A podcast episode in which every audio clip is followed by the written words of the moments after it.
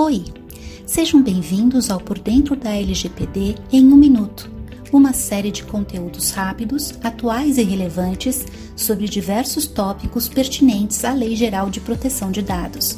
Meu nome é Ana Lúcia, sou sócia do escritório Araújo Policastro Advogados e hoje vou discutir sobre o tratamento de dados para fins criminais.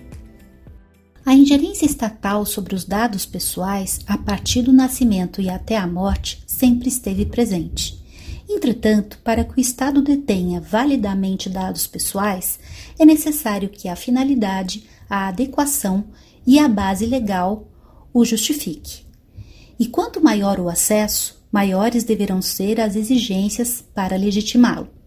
Em termos criminais, a importância do acesso a dados pessoais está relacionada, dentre outros, à persecução criminal, segurança da sociedade e reabilitação de criminosos, o que também envolve o debate sobre o direito ao esquecimento.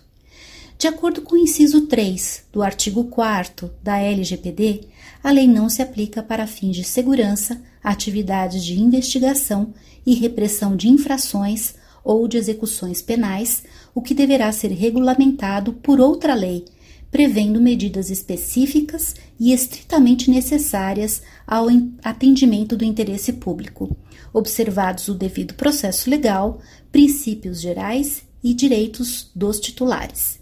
Referida circunstância só faz aumentar a responsabilidade estatal sobre o controle de dados pessoais, sua integridade e observância à cadeia de custódia.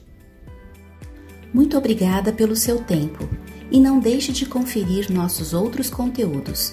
Acesse nosso site www.araújopolicastro.com.br e nos acompanhe nas redes sociais LinkedIn, Facebook e Twitter para conferir outros podcasts da série e para obter mais informações a respeito de assuntos jurídicos relevantes.